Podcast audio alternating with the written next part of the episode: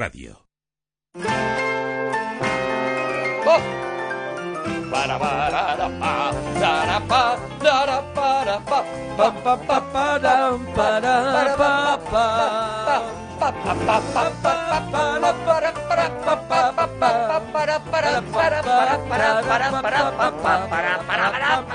La verdad es que los arreglos ya van a un nivel muy loco. Son minimalistas Yo prácticamente creo, ya. sí, sí, sí, son malistas. Son muy malistas. Son muy malistas. Yo creo que son tantos cines sin. ¿Cuántos cines sin habremos hecho? ¿Cuántas sé películas ¿cuántos habremos llevaremos? hecho? ¿Alguien lleva la cuenta? Alicia, ¿tú sabes cuántas llevaremos?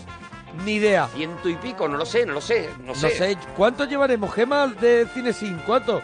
Que no lo 100, sabe, no lo 100 sabe. películas, 150. Por ahí. Madre 150, mía. qué exageración de verdad. Yo creo que sí, ¿eh? Podemos Qué llevar exageración. 120. 120 películas.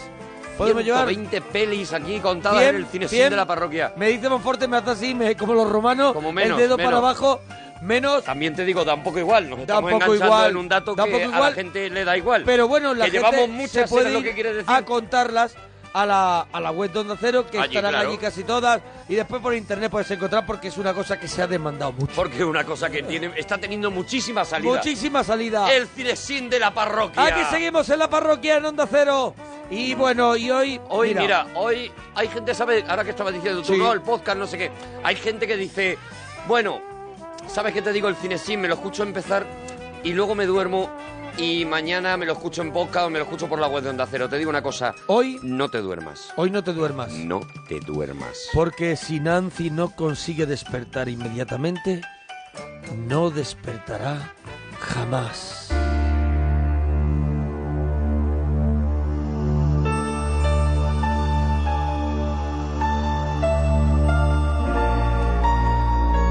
O- otro acierto, otro acierto es esto que ya eh, se utilizó, por ejemplo, en Halloween John Carpenter con esas esas músicas que él mismo componía, con esa repetición de esas notas. Aquí en este caso son estas notas que recuerdan como a una nana infantil, recuerdan algo tenebroso mezclado con, con, con algo infantil. ¿No te parece? A ver, lo escuchamos Claro, de nuevo, es, Monforte, es un esa- poco la deformación de lo de, de la, la- nana, de la nana. convertida en, en, Mira, mira. en una cosa que se puede convertir como el- Del ocurre fantasma en la de la misma ópera. película, Mira, claro.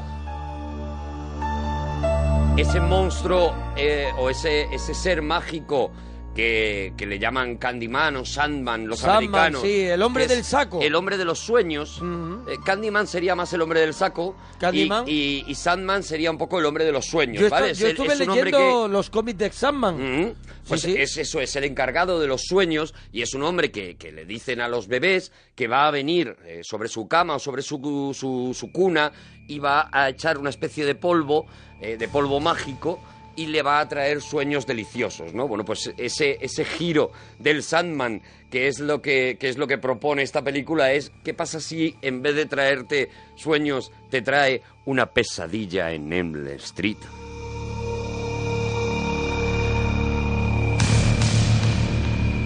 De verdad, solo te pedimos, por favor, si estás escuchando el programa, que no te duermas. No te duermas, no te duermas. No te un café, duermas. tómate un café. Tómate, de verdad, tómate, yo qué sé. Pellízcate los brazos, lo que sea, dos, lo que sea, lo que Dos sea. pitusa cola, dos pitusa cola. Échate, échate limonada por la cabeza, lo que sea, pero no te duermas. No te manzanas, duermas. manzanas traigo, manzanas traigo. ¿Manzanas traigo qué? ¿Sabes por qué? La manzana tiene muchísima cafeína. Ah, pues mira, pues una manzanita, tómate una manzanita. La manzana, la fruta, Sí, sí. tiene más cafeína que, que un café. Eso me la... De verdad. Es el día del dato, del dato inútil en, en el cine. Vamos a ver, que me lo digan en Twitter. ¿Sabes quién me lo ha dicho? Jorge de los Morancos. Dice, la cafeína ¿Pero tú para crees que... tú te tomas una manzana yo y le no digo, te duermes? Yo le digo, Jorge, yo no puedo tomar café que me pongo muy nervioso. ¿Podemos hablar de Y cine? y dice, te tienes que tomar ¿Podemos manzanas. hablar de cine? Bueno, que tome la gente manzana para Pero que es no que duerma. yo no lo, estoy, no lo veo para nada, porque precisamente Blancanieves se duerme con una manzana. Perdóname, pero estaba- Jorge podrá decir misa si le da la gana sobre las Mira el manzanas. reclamo de la peli. Una cámara filma, por fin, el interior de una pesadilla. Que es verdad, es Eso lo que es ocurre. exactamente lo que pasó. Lo que ocurrió con esta película con Pesadilla en el Street, que inicia una saga que todavía llega hasta, hasta ahora mismo. Yo- pero yo creo que ya- Están haciendo rebo- reboots, hace muy poco han Sí. hecho, y, y- y, bueno, Freddy contra Jason, que ya era como otra, otra parte de la saga. O sea, la saga sigue todavía viva. Y nace en este 1984, en, este, en esta película de Wes Craven, y en una idea fascinante, fascinante de cómo surge en Wes Craven, en la cabeza de este tío, eh, hacer esta historia? Él mezcla dos historias. La primera de ellas es una noticia que lee de unos exiliados eh, de Camboya que han logrado huir de la guerra de Camboya y han, han- han logrado llegar a los Estados Unidos, ¿no? Y los médicos se encuentran con que estos, estas personas intentan por todos los medios no dormir porque dicen que cuando duermen vuelven a ellos los recuerdos de la guerra terrible Sí, sí, sí. que habían pasado allí. Como un poco como Johnny cogió su fusil, ¿no? También un poco, ¿no? Que les, mal- les maltrataba la, la gente que estuvo en Vietnam estaba muy muy machacada, ¿no? Por esos En recuerdos. este caso son ellos los que se niegan a dormir hasta el punto que, eh, bueno, que no sabes que- si están viviendo una realidad o no, ¿no? Sabes que la capacidad de, de aguantar del ser humano, de aguantar sin dormir, pues es limitada, ¿no? Son, son 11 días, creo. Además se dice en la misma película el Mm. máximo eh, que está en el, en el Guinness de los récords. Lo que tal. Entonces, cuando, estos, cuando estas personas eh, llevan ya seis días sin mm, querer Ya dormir... Empiezan a hablar con los. Cuando, cuando, cuando llevan eh, muy pocos días, cinco días sin querer Cinco. dormir, los tienen que ingresar eh, y les tienen que obligar a dormir los doctores por medio de sedación. ¿Qué ocurre? Que cuando estas personas son sedadas, eh, eh, todas ellas mueren durante el sueño. Está la tensión a, las que, a la que han sido sometidos durante estos cinco días, más la tensión del miedo, del pánico que sufrieron de ver que obligatoriamente tendrían que dormir, que sufren todos un paro cardíaco durante el sueño y todos mueren. Pero tú, ¿y tú crees que el paro cardíaco viene mm, mm, a causa también de volver a soñar eso a lo que están intentando no volver? Eso es justo lo que, lo que, lo que te contaba, que ellos... o sea, que el paro cardíaco viene Su- de la de la de la su impresión. negatividad a no dormir, el no querer dormir, es porque ellos dicen que cuando duermen vuelven a la guerra, Por eso vuelven es. a recuperan ese sentimiento que quieren olvidar. Entonces por eso se niegan a, dor- a dormir, por eso se tiran tantos días sin dormir y fallecen con el, del propio pánico de que alguien les va a obligar a dormir, ¿no? Esta es la primera historia que a Wes Craven le mete la idea de en de los que haya sueños algo alguien dentro de los sueños que te que, que te pueda sueños, matar. En los sueños, mm, digamos, eh, estamos muy solos, estamos muy desvalidos. En los sueños es el momento en el que más frágiles somos. Da igual que tú duermas con la persona amada, porque durante el sueño esa persona no se puede meter dentro del sueño para ayudarte. Eh, si viene un ladrón, pues te podrá ayudar. Si, si se cae el techo, también. Pero si lo que ocurre, lo malo que te está ocurriendo, te está ocurriendo durante el sueño, estás perdido, ¿no? La segunda historia que, que se une a esto y en la creación de Freddy Krueger y de, y de la pesadilla en Elm Street es una historia que a él le pasó de pequeño y es una noche que se desveló, se asomó a la ventana y él cuenta que vio a un, a un vagabundo Sí, un, eh, sí, pasando un borracho por, pues, del un borracho sí. pasando un borracho que iba vestido exactamente como luego estuvo vestido Freddy, Freddy Krueger en las películas con ese jersey Y el a sombrero. rayas el sombrero y tal entonces él dice que se asomó que el borracho eh, que le veía entre sombras y demás notó que le estaba mirando entonces se le quedó mirando también él se escondió a- eh, dentro de su habitación a esperar a que el borracho se fuera. Dice que esperó bastante tiempo, pero que muchísimo tiempo después volvió a asomarse y el borracho seguía plantado en la ventana, mirando fijamente, esperando a que Wes Craven Qué saliera miedo, ¿eh? otra vez miedo, ¿eh? a la ventana. Qué Es- miedo. estas dos historias, la de estos comboyanos y esta historia, es de la que nace la idea de Pesadilla en el Street. Que está bien el está bien el detalle de esa historia porque es alguien que no desiste. O sea, alguien que tú pasa el tiempo, te vuelves a asomar y sigue en el Eso mismo es, sitio. eso es. O sea que él no va a desistir hasta que cumpla su, su cometido, ¿no? Y es el cometido de, de, de Freddy. Al final es el cometido de, de, de, ese asesino que quiere vengar su propia muerte. Su propia muerte, su, eso mo- es. su propia muerte ante los hijos de los padres que hace años lo quemaron tras descubrir que había asesinado a varios niños. Claro, con esa, con esa idea y con el personaje de Fred Krueger, porque en la primera película se le Es llama Fred, Fred, Krueger. Fred. Es a partir de la segunda cuando le llaman Freddy y, y ya se queda para siempre como Freddy Krueger. ¿Tú no crees que hay un momento, perdóname, que, que ahora quieras contar la anécdota del borracho? Hay un momento en la película incluso que vemos a Freddy que va al- con los brazos muy alargados, rozando las paredes con sus hojas afiladas y tambaleándose como si fuera un borracho, como sí, sí, sí. celebrando, "Ué, voy Fíjate- para allá, y, y- y en un, y es un callejón como oscuro, es un poco a lo mejor ese recuerdo es esa de imagen, Wes Craven. es exactamente esa imagen. Eh, fíjate hasta qué punto es, es autobiográfica la, la película, que Fred Krueger era el compañero de clase de Wes Craven que le pegaba unas palizas tremendas. Era un tío que le hacía bullying durante toda su, durante toda su infancia. Era un tío que le pegaba, que abusaba de él, que se reía de él. Y él le pone el, el nombre de Fred Krueger a su personaje como venganza por aquel tío que le, que le amargó y, Sí. que, y que decía me, mm, me llevaba el miedo a Fred Krueger a la cama todas las noches porque sabía que al día siguiente, cuando me levantara, tendría que ir al colegio y volver a encontrármelo otra vez, ¿no? O sea que fíjate hasta qué punto él escribe una historia súper personal, ¿no?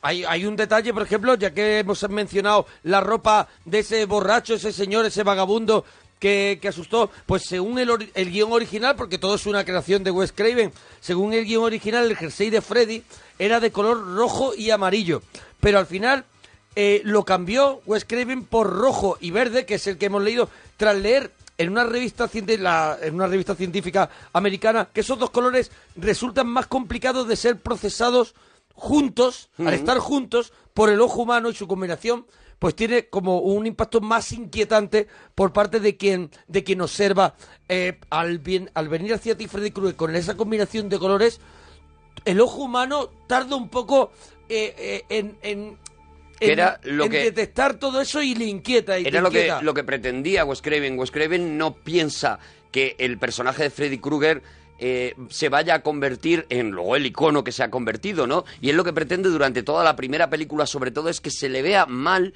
y que se le vea de una manera confusa durante toda la película. De hecho, si te paras a pensar en la primera, tú no te vas de la Es- primera muy con la imagen de cómo es. no, es un poco como Freddy. tiburón, te lo van dando poquito a poco y al Siempre final... te lo están ocultando o, o aparece entre sombras o aparece quemado, que es cuando más se le ve, es cuando, cuando está ardiendo casi al final de la película Lo que vemos y muy, demás. muy protagonistas son sus garras en esa escena mítica que ahora contaremos de la bañera, Vemos que se vendió mucho también Sí. como, como reclamo de la película. Vemos ¿no? partes de- del personaje, pero prácticamente no vemos el personaje porque no era lo que, lo que, eh, lo que Wes Craven pretendía, ¿no? Él pretendía contar eso, la historia de un monstruo que aparece en los sueños de la gente. Está claro que él no quería hacer un, Mile- un Mike Myers, por ejemplo, de Halloween. Él no pensaba en eso. Fíjate hasta qué punto que eh, eh, otra curiosidad es que en la primera película es en la única en la que Freddy Krueger aparece con efectivamente el jersey de rayas, pero las mangas del jersey son completamente rojas.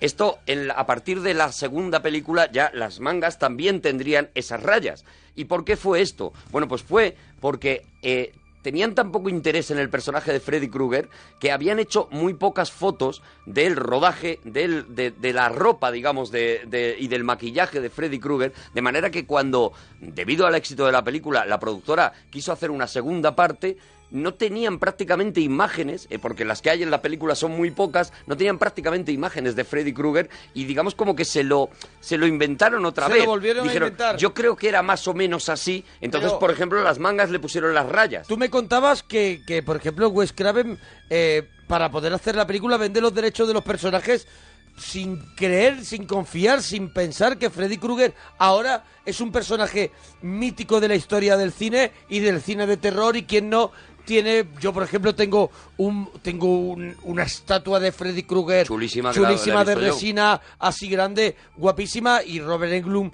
pues sigue de gira eh, por todos Por- los sitios representando a su personaje y haciendo eh, haciendo conferencias sobre Freddy Krueger. Claro, Wes Craven no, no pensaba en eso para nada, ni siquiera una vez terminaba, terminó la primera película. Él pensaba que había hecho una buena peli, pero en absoluto pensaba que de ahí pudiera salir una saga. Y, y lo que tú has contado, ¿no? Él coge y con tal de que se haga la peli, la peli la hace New Line. New Line es esa productora que luego años después haría El Señor de los Anillos Sí, y sí, tal, sí. que es la productora con más suerte del mundo, porque está todo el rato a punto de arruinarse y de repente le llega un proyecto enloquecido, se meten en él y consiguen salvar la productora. Esto fue lo que pasó con Pesadilla en el Street. Esta era la última apuesta de New Line antes de cerrar. O sea, si esta película no funcionaba, New Line Bueno, cerraba seguro. Eh, Wes Craven ya había hecho películas que, bueno, en el mundo del en el terror, la serie B, era ya un tío súper reconocido, había hecho La Última Casa a la Izquierda, había hecho una de las películas más míticas de la historia del cine que siempre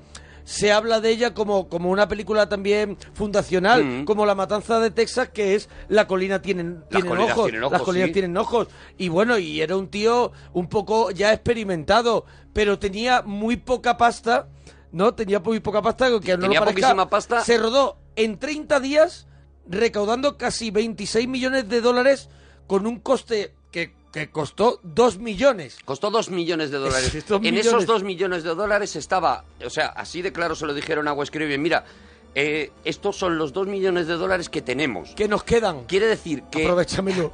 quiere decir que si la película no recauda nada, eh, nosotros Cerramos tenemos que por cerrar. fuera, cerramos por tenemos fuera. que cerrar y estaba el, el hombre, se lo decía con un candado así Claro, puesto encima un- de la mesa. sí. Le decía, Con el "Esto es candado de que hay". abajo de la cancela, así Tengo, abajo. te doy los dos últimos, así como cuando arañas en el Le bolsillo. hizo all-in. Eso es, te doy los dos últimos millones de dólares si sale la peli bien y si no, nos, nos hemos suicidado solos. Y la película, pues, supuso como la tú has dicho, salvación, claro. 26 26. millones de dólares. O sea, re- recaudó 24 millones más de lo que, de lo que había costado, ¿no? Eso es un, eso es un éxito sin precedentes, ¿no? Es una, es una cosa que fue lo que hizo, pues claro, evidentemente, que se, pro- que se pensaran en hacer una segunda parte y a ver cómo funcionaba y demás, ¿no? Luego hablaremos de la segunda parte, porque ahí es donde de verdad nace el mito de Freddy Krueger. Ahí, es donde, se ahí donde se ya. apuesta ya por, por Freddy como el personaje titular de, de esta historia. de Bueno, fíjate hasta qué punto, aunque adelantemos tal, luego nos metemos con la primera, Sí. pero fíjate hasta qué punto, ya que estamos en lo ¿Tú de te la- traes el argumento bien para que hagamos un recorrido Sí. por la peli? Pero, pero fíjate hasta qué punto es en la segunda cuando se dan cuenta de que las películas de pesadilla en el Street funcionan con Freddy Krueger, que empiezan la peli y Robert Englund pues pide pasta. Dice, oye, eh, esta- la anterior recaudó muchísimo, yo pido mucho dinero por hacer esta, ¿no? Dice, hombre, yo soy el lagarto bueno en V, pero no en la vida Pero real. en la vida En real la vida real soy soy, un poco más soy un listo". poquito más lagarto. Y la productora dice, no necesitamos realmente que sea Robert Englund, Es- porque podría- es un tío con una cualquiera, máscara claro. y ya está, ¿no? Bueno, pues, Pues no. No. Cuando llevaban un montón, empezaron a rodar primero con un doble, mientras encontraban al actor que, que pudiera hacer este, este Freddy Krueger, empezaron a rodar primero con un doble, probaron un montón de actores entre medias y no funcionaba. Y a mitad del rodaje, uno de los productores tuvo que decir pagarle a Robert Englund lo que pide y que venga este tío a hacer de Freddy Krueger, porque no es solamente ponerte la máscara y, asustar. Es la actitud, La ¿no? manera de moverse. Todo, todo. Él contaba, por ejemplo, cómo el guante le pesaba mucho. eh, entonces, cuando lo llevaba, le bajaba el hombro. Mm. Y él pensaba que era un poco absurdo eh, la manera de andar con un hombro hacia abajo.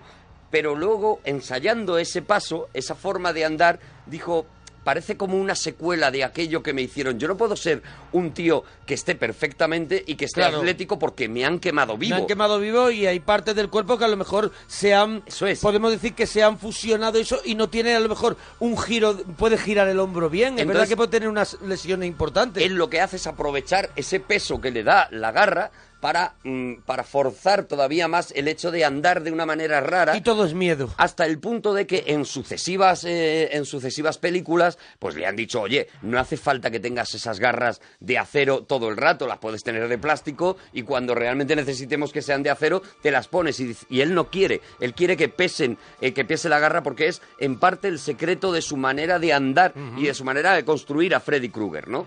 O sea que fíjate, ahí en, en la segunda será ya cuando, como, como te he dicho, cuando realmente se dan cuenta de que esto es la historia de Freddy Krueger y qué es lo que hay que contar. Y aquí, por ejemplo, la historia esta que se repite, que yo muchas veces digo que creo que es mentira porque ocurre con todo el mundo que se quiera lanzar un poco al estrellato, que es, yo no iba a hacer ese casting, Es sino que iba a siempre, acompañar a un amigo. Siempre es mentira. Yo creo que es mentira Claro, casi siempre, siempre es ¿no? mentira. Ese, él no está, él estaba allí solamente porque iba a acompañar a un amigo. No, Johnny Depp seguro que iba a hacer el casting. Claro. Yo creo que sí, seguro que había hecho ya anuncios para, para Levis Había o hecho cualquier ya marca. de modelo, había Claro, hecho seguro. anuncios, había estudiado ya interpretación. O sea, ¿cómo que vas a acompañar a un amigo a un Dice casting que iba a para ser acompañar actor? a su amigo a Jackie Early Haley. Claro que pero sí. Wes Craven le vio y le invitó a hacer la prueba para el papel que, que, que habría- que- que sería que sería su debut en cine con 21 años. Pero yo estoy seguro que él ya había hecho él ya había hecho Él publicidad. había hecho cosillas, había hecho tele, un poquito de tele, había hecho... Es verdad que su debut en cine es, es Pesadilla en Elm Street y que, y que bueno, y que fue muy curioso porque sí que es verdad que en el guion original este personaje era un tío que, además, si te fijas, tiene bastante lógica con la trama luego. Era un tío muy cachas. Era un, era un tío cachas, era un tío con un cuerpazo. Sí. eh, eh, muy deportista y demás. Además, se dice durante la película: Claro tú eres deportista, traes se el cuela bate. por la ventana porque él se puede Es un tío atlético. Se lo puede permitir. Entonces, cuando le llega, es verdad que cuando le llega el guion a Johnny Depp y ve las características del personaje, dice, yo aquí no pinto absolutamente nada, no voy. Y sí es verdad que es su representante el, El que, que le dice, dice, "Sí, hombre". mira, porque tampoco tienes mañana nada que hacer, Johnny Depp. Que Claro. estás aquí tirado todo el día. ¿Qué tienes que hacer Que mañana? estás criando mugre en ¿Qué el tienes sofá. que hacer mañana? Entonces él, él va. Eh, le hacen la prueba. A Wes Craven no le gusta absolutamente nada porque él tiene la idea de que ese tío sea una especie de Tarzán. Un, un Lorenzo Lamas Una de, cosa así. de gris. Una cosa así, esa es la idea que él tiene, ¿no? A él no le gusta nada, pero casualidad de la vida, y para que veas cómo la vida te conduce por sitios eh, rarísimos La, y por la vida te lleva por caminos raros. Cuando está Wes Craven viendo las pruebas del día que va, ha ido Johnny Depp, está viendo las pruebas, acuden al estudio a visitarle sus hijas. Y su hija adolescente se pone a ver las pruebas y cuando ve a Johnny Depp dice, papá, tienes que contratar a este chico. Y, y, Wes Craven dice, ¿por qué? Pero si es un... Es un eh", dice, este tío va a enamorar a todas las mujeres y a todas las chicas de esa edad y tal, y no sé qué. Y Wes Craven todavía decía, yo no entendía nada durante todo el rodaje. Qué visionario, qué visionario, Wes Yo Craven. no entendía nada Muy durante bien todo el pa- rodaje. pa- muy bien para hacer monstruos. Fue el el decir que mi hija adolescente dice que este chico es guapo, pues yo que no entiendo absolutamente nada, voy y lo contrato. Claro. Y así empieza la carrera de Johnny Depp en, la, en el cine. O sea, imagínate dónde ha llegado, ya tiene su Oscar, ya tiene de todo. Pues fue porque ese día las chicas, las hijas de Wes Craven, decidieron ir a, ir a visitar a papá. Por eso pasó. Bueno, empezamos un poco con la peli. Tenemos empezar. a- sí. Te- o- otra, otro detalle más Venga. para ubicar a la gente también. Es que esta película tiene 20.000 eh, cosas curiosas. ¿Por qué se llama Pesadilla en Elm Street?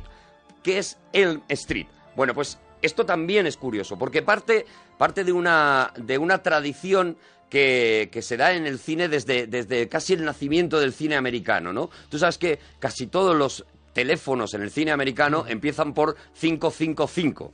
Esto es porque eh, el- cuando Hollywood empieza a producir películas a lo bestia, pues como se producían en los años 30, en los años 40, con muchísima cantidad, claro, necesitaban números de teléfono que no existieran.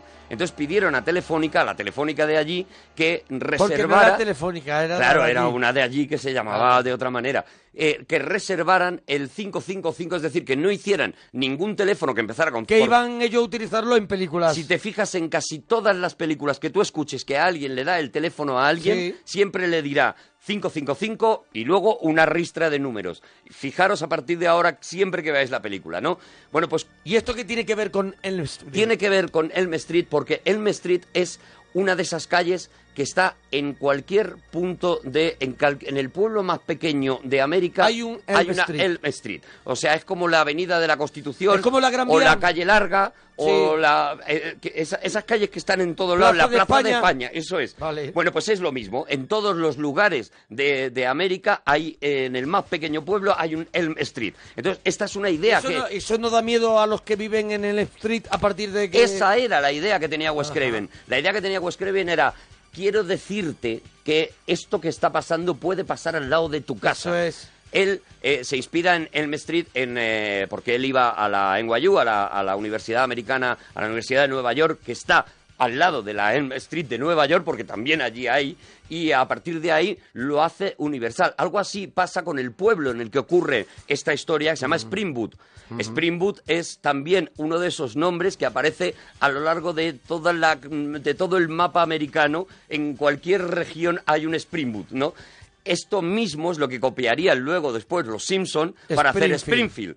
Eh, Springfield también es otro de esos nombres de cualquier, de cualquier pueblo, de cualquier sitio, en- siempre hay un Springfield, ¿no? Es como Villar de, la- el, el- el comienzo de Spring es un poco como Villar de, ¿no? Aquí en España. Eh, pues eso exactamente es lo que le inspira a decir, no, esto puede estar pasando en cualquier lugar, no quiero ubicarlo en ningún sitio, y por eso esta película, es, y es la curiosidad, se llama Pesadilla en Elm Street. Bueno, la, la de esta película existe la, la Elm Street que, que, que está en la película y está en Potsdam, en Nueva York. Eh, eh, no, en Potsdam, en Nueva York, es exactamente donde él iba a la, a la, a la universidad, a la NYU. Eh, este, este es un pueblo aparte, se llama Springwood. Es otro, Sí, es pero otro ¿dónde, sitio. dónde lo rodó? Donde él rueda el cartel, Eso es. Mm. digamos, es, el, es en, en el Street Post- de Nueva York. en Potsdam, eso Eh, es. Pero no es, pero no es, el- no es la ubicación, no es, Vale, no es vale, Nueva vale, York la ubicación. También es cierto que en Street es como te he dicho antes con los teléfonos, pues es una calle muy recurrente Sí. a lo largo de eh, toda la historia del cine, igual que os fijáis en que todos los teléfonos empiezan por 555, siempre que alguien pida una dirección o llame a la policía y diga, policía, venga aquí, no sé qué, no sé cuánto, dígame el número de su calle, Elm Street 42. Elm Street se repite también a lo largo de toda la historia del cine como una de esas calles que dice, así no nos metemos en líos, porque como hay en todos lados, pues ya está, ya la tenemos, ¿no? Bueno, pues vamos a empezar. Ya está, venga, vamos a empezar. ya. Alicia Había muchas cosas, muchas. Hola, Alicia- buenas noches, Buenas chicos. noches. Queremos, em- queremos meternos en el ambiente ya Pues- de, de Pesadilla en el Street. Para imaginarnos mejor esa calle, ponte que delante de cada casa hay un jardincito con césped, algunos coches aparcados y las típicas niñas saltando a la comba que Ah. cantan esta canción. Uno, dos, canta viva voz. Tres, cuatro, el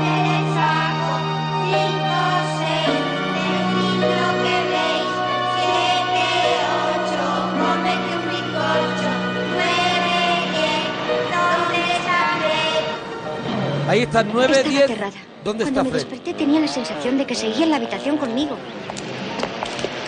Me recuerda al hombre del saco. 9, 10, ¿dónde está Fred? Yo también recordé esa canción para saltar a la comba. Ha sido una pesadilla horrible. Horrible, no te la creerías. Pues yo anoche también tuve una pesadilla. O sea, el hombre del saco, ya de por sí, eh, en Estados Unidos, los americanos le llaman Fred. Es lo que Sí, entiendo sí. por este diálogo. Sí, bueno. Que ese Candyman o ese Sandman o... No sé, lo- yo creo que es más bien Candyman Es del Candyman, que hablan, ¿no? El hombre del saco. Ellos están hablando aquí de le Candyman. llaman con- por, nom- por nombre es Fred. En este caso es una cosa también de la traducción. Quiero decir que aquí, Bueno, pero- aquí eh, hablan del hombre del saco. Para que nos entendamos para que nosotros. nos entendamos, porque en realidad en la canción original lo único que dice es Freddy viene a por ti o Fred viene a por ti sin nombrar ni a No, no, Sandyman, no, ni a- ni, Sandman, sí, ni a... en otra de las números, pon otra vez las niñas, dice uno, dos, el hombre del Sí, saco. pero que digo que es una cosa de la traducción. en ese momento dicen otra cosa. Dicen otra cosa y no nombran ni a Sandman ni a Ah, Candyman. Es una cosa vale, de la vale, traducción. Igual que también se pierde en la traducción el que eh, una de las frases además más importantes de esa canción es agárrate fuerte al crucifijo, que aquí no aparece. mía, pero no se parece en nada No, al original. bueno, ya, pero bueno, pero, es que bueno, esto me es- están matando, lo- me están matando mi Lo juventud. siento, pero esto es así. Te la ves en versión original y ya lo verás. Dicen agárrate fuerte al crucifijo y si te fijas a lo largo de toda la película estamos viendo referencias al crucifijo Lo- eh, todo el rato. La podemos buscar, eh, la podemos buscar a ver si encontramos la- Seguro, la, seguro que canción versión original. Seguro Eh, que está, A ver seguro que si está. durante este ratito la podemos escuchar. Digo, porque yo no la voy a entender perfectamente, pero a lo mejor Arturo sí. Y muchos oyentes dirán en Twitter, oye, pues sí que dice agárrate al crucifijo y todo eso, y nos lo puede escribir en, Lo dice, lo dice en exactamente. Arturo y- Parroquia y Mona Parroquia. Y es una cosa que cuesta entender en la, en la, en la traducción cuando eh, eh, casi todos los protagonistas hay un momento en el que cuando van a dormir se agarran al crucifijo. De hecho, la chica, la protagonista, hay un momento que se da la vuelta y tiene un crucifijo colgado de la cama y agarra el crucifijo, se duerme. Incluso dice, no me vas a poder hacer nada porque estoy agarrada al crucifijo. Esto, Ah, mira, claro, con la mira, nos lo, traducción... ponen, nos lo están poniendo ya. Ya lo aquí lo están poniendo en el Twitter, ¿no? Claro. One, two, Freddy's coming for you. Three, four, better look your door. Sí, Eh, eh, mejor cierra la puerta. Five, six, grab you crucifix. Eso es, agárrate al crucifijo. Seven, eight, gonna stay up late. Sí, no te, no te, no te, no te ten, duermas o no te acostes Never tarde. sleep again. Eso es. A ver si la podemos escuchar. Ahí, ahí está Monforte y La, Alicia la buscando. lectura que has hecho, Hombre, mm, para mí, de Es verdad, de, de Bo- Bogan. es que Bogan. Bogan me parece un Lo flojo. mandan los albañiles. Me parece un flojo comparado con la lectura que tú has hecho. Hombre, Cuantísimo te He respeto. intentado, ¿no? He intentado que llegue a todos los oídos. Y, y ha llegado a todos, sí. Y ha roto todos los oídos. Bueno, Pero ves, te das cuenta como no... No tiene nada no que tiene ver. absolutamente A nada ver, que ver. Uno, dos, Freddy está aquí, tres, cuatro, el hombre del saco, cinco, seis, Bárbara Rey. ya Eso es, eso es. Ya no, podían haber puesto cualquier cosa. Les daba absolutamente igual. Seis, siete, que viene petete. Eso es, ¿sabes? eso es, le daba absolutamente igual. Ya digo, eso hace que muchas de las escenas de, de- Ocho, nueve, que tienen que ver, o sea, eh, lock, lock the door, por Sí, ejemplo, que dice Better lock the door, Pues eh, cuando la madre, cuando ella descubre que la madre ha cerrado las puertas por dentro de la Sí. casa y la ha dejado prácticamente encerrada dentro de la, de la casa, pues suena en la banda sonora muy levemente. Y Mira. entonces tú dices, ah, bueno, le ha dado la vuelta, o sea, ha cerrado la puerta, pero para encerrarse. Mira, vamos a escuchar la versión original para que quede clarito que no echamos... aunque yo la doy por escuchada por cómo lo has pronunciado tú, las cosas como son.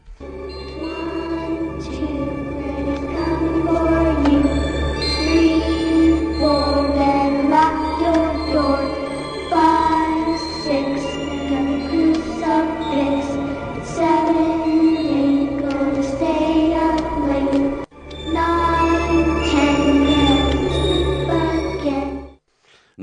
Sleep again, no, vuelvas a dormir. Never, never sleep again. no vuelvas a dormir. Y esa es otra de las obsesiones de la película durante todo el rato, que es cuánto soy capaz de aguantar sin dormir. O sea, empezamos con que esta, la chica que escuchamos es Nancy ya, la que escuchamos al comienzo, que se está encontrando, que se, que se está cruzando en sus sueños el hombre del saco. Es Tina, es la amiga de es la amiga de, Pero se lo está de contando a Nancy, Nancy. y se lo está contando a Nancy. Efectivamente, he tenido unos sueños muy extraños con un tío que aparecía tal, no sé qué.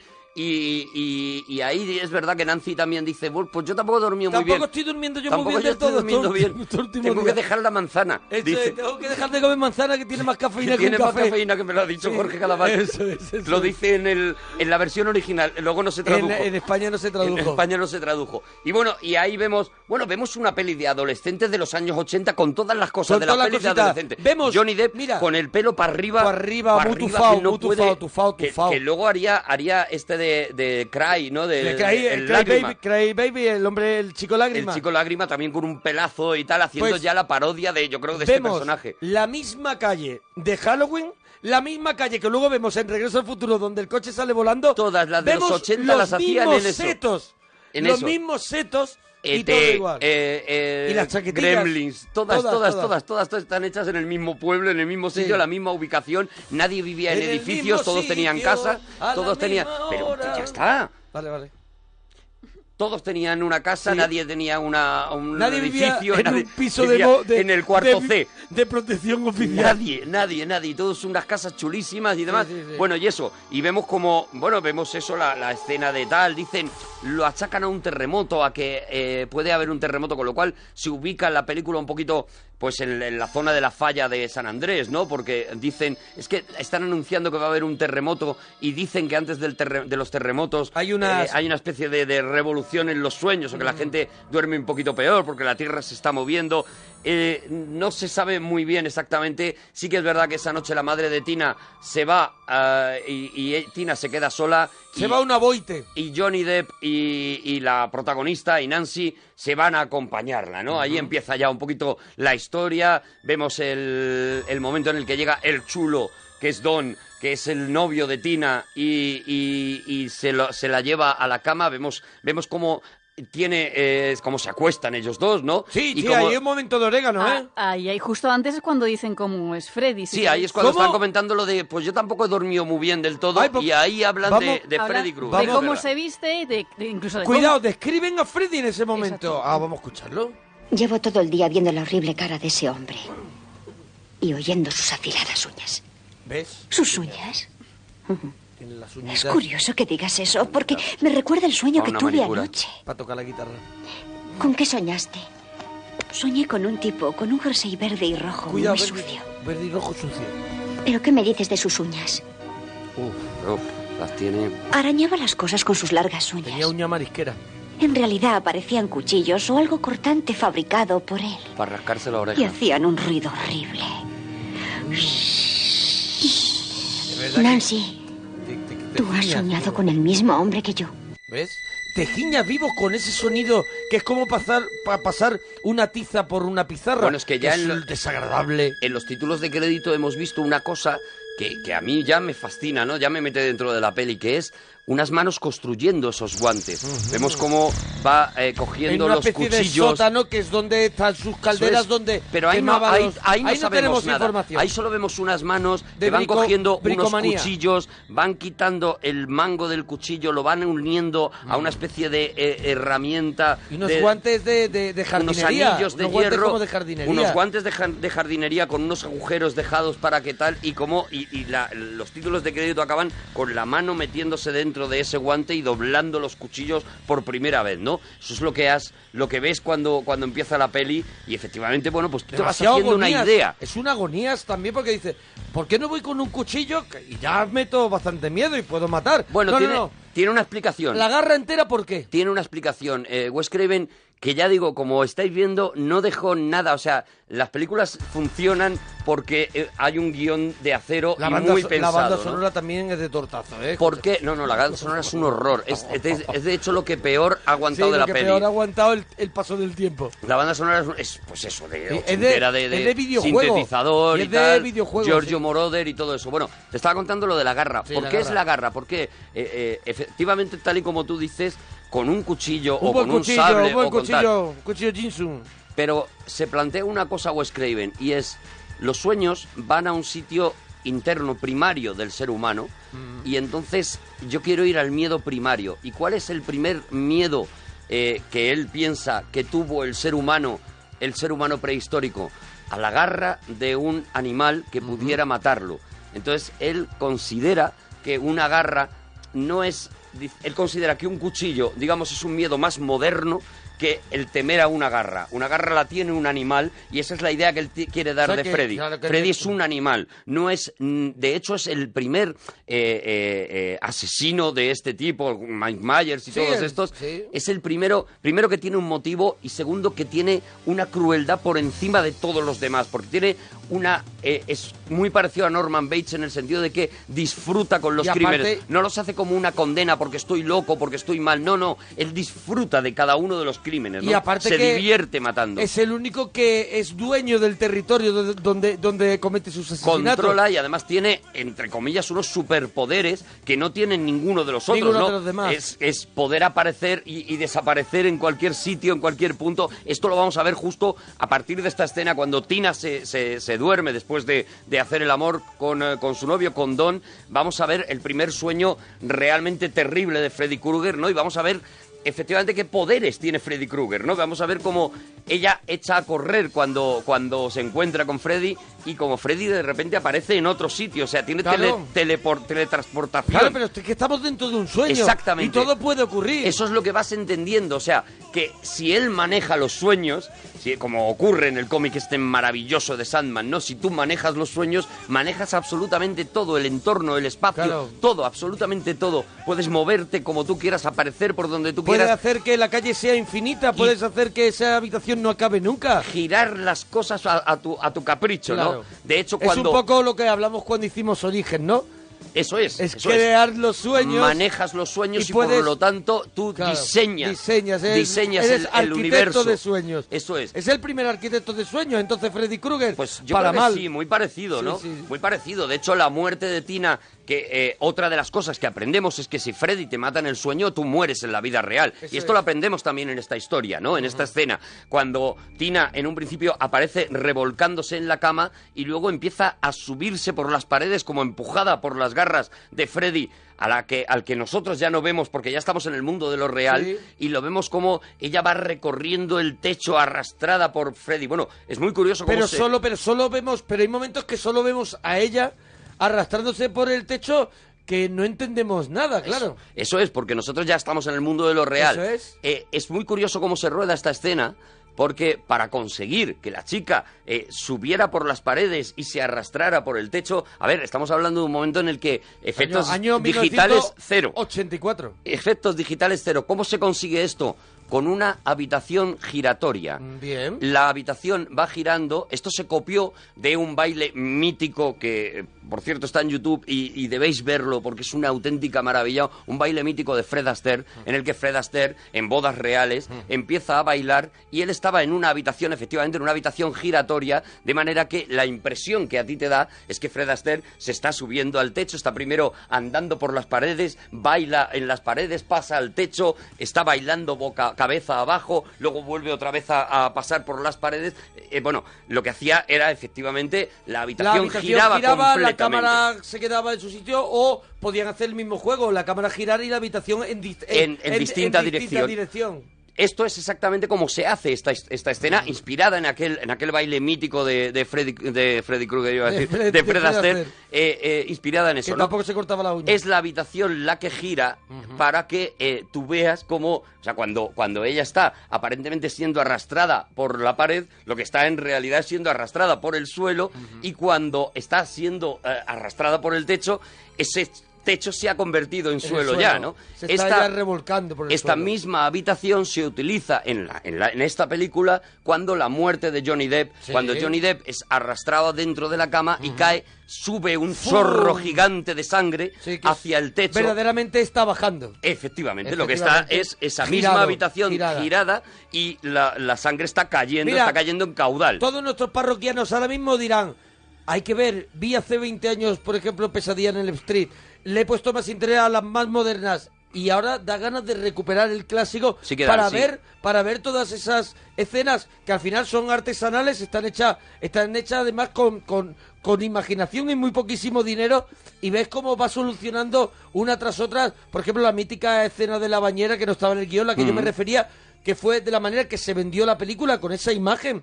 La imagen era Nancy bañándose hasta el cuello de espuma y de pronto entre sus piernas, algo arriesgado, entre sus piernas las garras de Freddy, todo hecho en una especie de, de estanque con el jefe de efectos especiales mm, que era esas garras y fue 12 horas tardaron en, en grabar ese momento donde ella tiene una especie de, de baño placentero Ella se está quedando dormida, de Claro, hecho, en ese momento. dormida en ese baño placentero y de pronto empieza como como antes hemos hecho la misma referencia, pero como tiburón. Es que es un homenaje un homenaje clarísimo a tiburón, claro. Empieza a salir esas garras de entre las piernas de ella y a mí me parece un un Claro, prodigio es eso, de, es de escena. sus- sustituir lo que no tenían, que era pasta, por, por, por, por todo el talento posible, ¿no? Una de las cosas que tú has dicho es eso, ¿no? De, eh, por ejemplo, querían hacer lógicamente una película que llegara a todos los públicos, con lo cual las referencias sexuales tenían que estar muy medidas, ¿no?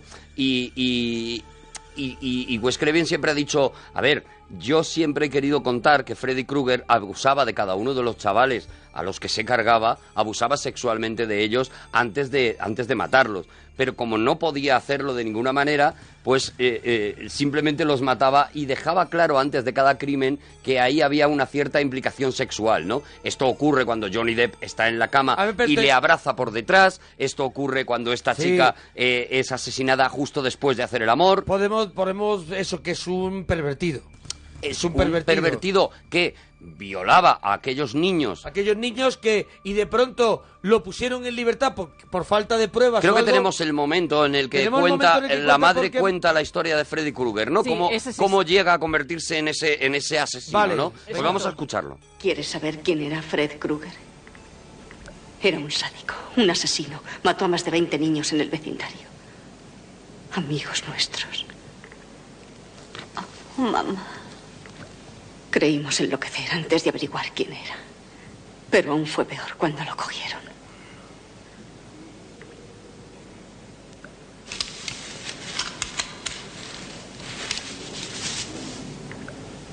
¿Qué es lo que ocurrió?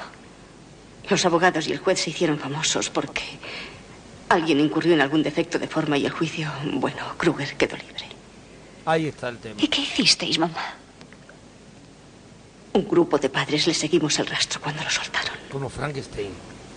Le encontramos en una vieja nave de calderas a la que solía llevar a los niños. Sigue. Cogimos gasolina. La vertimos alrededor del lugar. E hicimos un camino hasta la puerta. Prendimos fuego y vimos cómo ardía. Por eso no debes. Porque mamá le mató. sus cuchillos. Aquí guardo sus cuchillos. Sí, ahí Pero es cuando abre la caldera y el saca el guante de, Eso, de eh, Freddy. Cuidado con el mensaje de la madre, no debe de temer porque mamá lo mató. Eso es, claro. Cuidado, ¿eh? Bueno, es que la película está llena de referencias terribles, porque una de las cosas más terribles es la presencia de, de adultos. Y en este sentido Claro. es una peli puramente adolescente, porque los adultos un- todo el rato están mandando a los niños a dormir. Y claro, eso que es una cosa lógica en un adulto, decir, venga a la cama, venga, acuéstate ya, venga a dormir, ¿eh?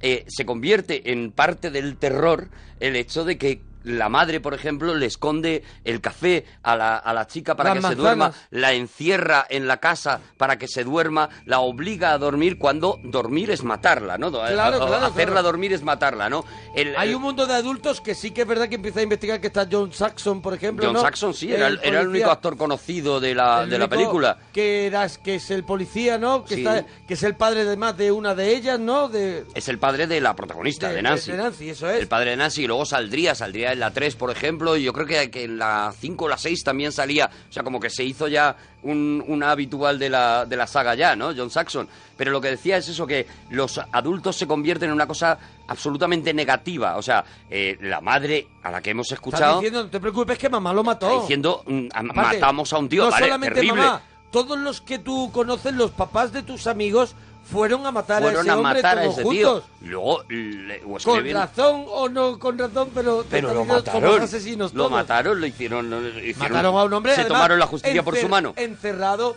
en un sitio sin poderse defender, lo quemaron vivo. Y, y, y la imagen, bueno, y la imagen de la madre, a ver, la madre es alcohólica Muy grave, sí. y a lo largo de toda la película tú la estás viendo. De hecho, la noche en la que ya ocurre todo, Yo creo la que- madre está completamente borracha. Pero yo creo que, porque yo creo que nadie queda bien después de ese, de ese suceso. O sea, la, la muerte de Freddy, la existencia de Freddy en el pueblo y la muerte de Freddy hace que todo ese pueblo esté raro y que todos los claro, padres... ese pueblo, todos los padres de ese pueblo han cometido un crimen. Eso es, todos guardan dentro ese secreto. Entonces, es como, ahí hay una... hay un una especie de crimen neblina. que empiezan a pagar sus hijos. Eso es. Entonces ni siquiera son ellos los que directamente están recibiendo El castigo. castigo, sino que lo están recibiendo sus hijos, porque seguramente Freddy lo que quiere es vengarse en, en sus hijos, ¿no? Lo que pasa es que, claro, no sabes, no te puedes poner de parte de Freddy. No, Que tampoco, porque no, viene no, a no. bu- A, buscar venganza, no puedes defender evidentemente no, es un Primero porque psico-killer. esos niños son inocentes. Es un psico-killer, Es un evidentemente. claro. Es un tío, es un asesino y además es un, es un violador de niños. Bueno, es lo peor. Es lo, peor. Es la mayor escoria. Claro, pues es- eso es el- en ese sitio es donde te mete la película, ¿no? En un sitio- muy en un sitio incómodo, sucio. en Sí, un en un sitio sitio- muy sucio, en un Sí. sitio donde nada, donde nada salvo la pureza de la, de la adolescencia, de la Sí. juventud, la, la bondad de la juventud es lo único que realmente que permanece eh, inalterable y lo único que puede salvar aquello, ¿no? Esa, esa, esa pureza que no existe ya ni en los sueños, ni en los mayores, ni en nadie, ¿no? Todo, todo el mundo lleva, lleva un asesinato a, su, a sus espaldas y en el caso de Freddy, muchísimo más de uno, ¿no? Pero eso es, ya digo, en ese sitio tan, tan incómodo te mete la película y ahí es donde vas a ir viendo, pues eso, ¿no? Ese tipo de sueños. A partir de ahí ya Nancy, porque Tina muere en esa, en esa escena que hemos contado antes, Sí. ¿no? En esa escena terrible. Eh, al, al novio de Tina, a Don, al chulito, le meten en la cárcel acusándole del asesinato de Tina, porque claro, no tienen a quién acusar. Y es Nancy la que dice, no, no, esto está pasando porque hay un tío que se aparece en los sueños. Evidentemente, Nadie, nadie, se la lo va cree. a creer, claro. Nadie se lo cree. Tú lo Y que te tiene que acostar un poquito. eso es, tú lo que tienes es que acostarte. Toda la manía es acuéstate, acuéstate, ¿no? Y a partir de ahí vamos a ir viendo eh, esas la recaídas. música. Esas recaídas. La música es un horror. La música. es insoportable. La música, mira, la mira. música. Es el principio de, de el coche fantástico. Podría ser cualquiera de estas. Cualquiera. Bueno, eh, lo que vamos a ver es cómo eh, Nancy hace una batalla contra el sueño abs- absoluta, ¿no? Y va teniendo recaídas en la que vamos a ver esa escena, por ejemplo, la que tú nombrabas de la bañera, o una en la que Sí. se queda dormida en clase, otra en la que se queda dormida en su casa y los pies eh, eh, intenta Esa- subir las escaleras y los esa- pies se le van pegando a la escalera. Esa, eso ahí, esa, esa, esa sustancia pegajosa que impide a Nancy subir por la escalera para escapar de, de Freddy, en este caso que parecía, parece como arena movediza, era realmente una mezcla de harina de avena, tú sabes que eso lo han, tira- han tirado siempre mucho en la siempre, película, siempre, siempre. harina de avena con revuelto de galletas, o sea, con galletas machacadas María, Galletas María. eso, algo que imposibilita correr a cualquier persona. o sea, tú el- coges harina de avena y galletas machacadas y haces un barreño de tres metros y tú no lo andas. Eso el día menos pensado lo hacen en el hormiguero, ya lo verás. Eso ya, sí, es sí, sí. imposible, es imposible Es moverse. imposible. Decía el, el, Andar. el de los efectos especiales, decía, lo probamos a ver cómo tal. Y dice, primero pensábamos poner cola, directamente cola, para que ella se pegara y tal, pero vimos que esto era muchísimo más eficaz.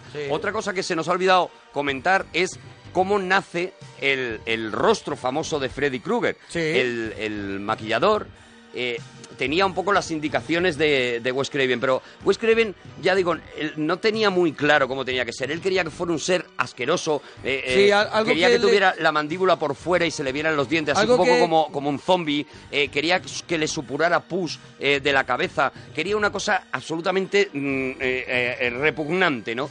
Y el maquillador le dijo, mira, vamos a tener un problema con eso, es que para que pase todo eso vamos a necesitar utilizar una marioneta.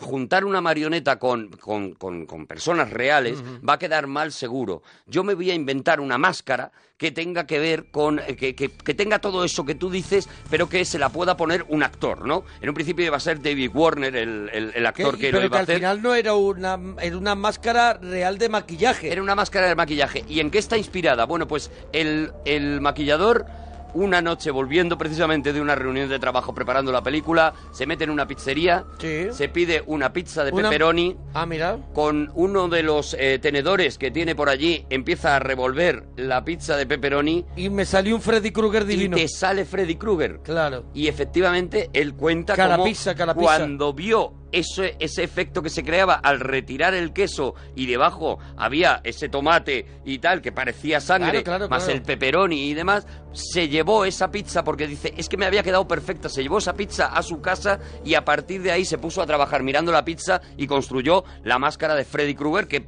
que, que conocemos ya y que efectivamente se le llama ya cara pizza por eso Eso es, precisamente. cara pizza. Oye, por hay, eso. hay otra escena también, yo creo que hay otro pequeño homenaje de, de una escena que hemos, coment- que hemos comentado, la, la escena de la sangre cuando comienza a salir de la cama Sí. de Glenn, esa, esa sangre, una escena que dicen también inspirada en esa escena de, del resplandor, Del resplandor, del sí. ascensor con toda la sangre, que para recrear la, la escena esa de que eso al final, aunque esté rodado al revés y sea sangre lo que cae, pa- lo que vemos nosotros es, es un es un geyser de, de sangre, que son 300 litros de agua y pintura roja mezclada. Bueno, quemaron todo el equipo eléctrico, Sí. saltó el equipo eléctrico entero y, y tuvieron que reponer todo el equipo eléctrico porque lo quemaron, lo cortocircuitaron. Las Claro, luces, claro, claro. todo, todo, todo eso con, quedó con cortocircuitado. 300 litros de agua eh, cayendo sin un poco sin control porque nosotros lo que vemos es un geyser pero allí lo que cayó de arriba Claro. fue 300 litros de, de, de sangre falsa Y de- sopetón, abajo, y donde abajo están cayendo, estaban los cables Estaban estaba Las luces, los cables, las Claro. cámaras, todo eso petó completamente y aquello reventó, ¿no? Reventó todo. Pero tú decías, un homenaje al resplandor, es que Wes Craven es uno de los mayores expertos en cine de terror de la historia del cine. No en vano, muchos años después, la nueva eh, saga que crearía Wes Craven y que Sí. le daría un éxito tremendo, Scream, no sería otra cosa que ¿Qué? revisar revisar los todos clásicos los grandes clásicos, todo, Los grandes incluso momentos. lo que había hecho él. O sea, Incluso esto típico que nos parece que, no- que lo decimos incluso nosotros muchas veces o muchos cómicos que conocemos en los monólogos, ¿no? Porque en las películas de miedo, si, si hay una que deja de ser virgen, inmediatamente se la cargan. Sí. Eso pasa ya en si Pesadilla en alguien Elm dice Street voy al y baño se ríe de ello ya en Scream. Claro, Es decir, viernes 13 también, que es anterior, viernes 13. Ya ocurre. Ya ocurre todo estas Si cosas. alguien ¿no? dice, "Va- no os preocupéis que bajo yo al sótano, ese va a morir. Bueno, pues todo eso, luego él recuperaría todo su conocimiento de- del cine de terror en y haría año otra saga. 96 allí- en haría 1996 habría- haría una película, sobre todo la primera, que a mí me parece magistral. O sea, a mí esa película me parece incluso mejor que Pues Pesadilla en justo, Street. justo antes de hacer Scream, hizo otra que, que a mí me encanta, que es la nueva pesadilla. Maravillosa. La nueva pesadilla de Wes Craven, que es esa que recreaba, eh, si no me equivoco, el rodaje. Claro. Era el rodaje de, que luego lo hizo con Scream, lo Él- repitió. Él hacía el rodaje de la segunda parte, porque la segunda él no la rodó, de eh, Pesadilla en Elm Street. donde Y ocurrían las Freddy empezaba durante el rodaje a aparecerse a la Pero gente lo del hizo rodaje. luego con Scream. Que Bueno. nos tenemos que ir, que nadie se duerma, que Nada, nadie se no, duerma. No, no durmáis, no os durmáis. Hasta mañana.